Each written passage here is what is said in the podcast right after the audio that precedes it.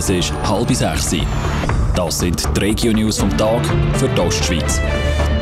Im Studio ist Vera Büchi. Ein Mann hat eine Bank zu Steinach überfallen. Er ist am Nachmittag mit einer silbrigen Pistole in die Bank hineingestürmt. Dort hat er dann die Angestellten bedroht.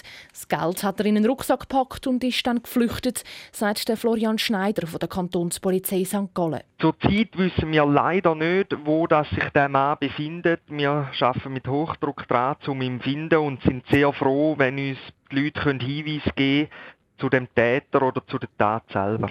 Wie viel Beute der Mann gemacht hat, ist noch unklar. Es sind sicher mehrere 10.000 Franken. Mehr Informationen gibt es auf toponline.ch. Vor den Radarfallen im Kanton Appenzell-Innerrhoden sollen Warnsignale aufgestellt werden.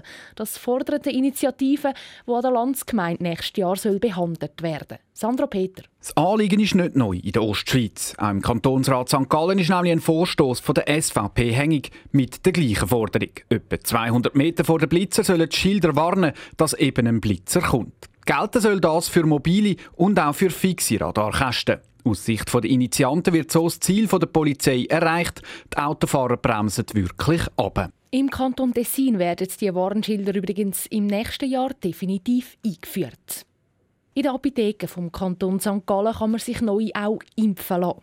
Die Regierung hat die Verordnung so angepasst, dass die Apotheker ab November auch dürfen impfen Das gilt aber nur für die Impfungen gegen die Grippe und gegen Hirnhautentzündungen. Auf einer Baustelle Au ist ein Mann in einer Mulde eingeklemmt worden. Das meldet die Kantonspolizei St. Gallen. Der Mann sei von einem tonnenschweren Muldendeckel eingedruckt worden. Der 33-Jährige ist von der Feuerwehr befreit worden. Er sei dann schwer verletzt ins Spital geflogen worden. Radio Top. Dies Radio für die Ostschweiz.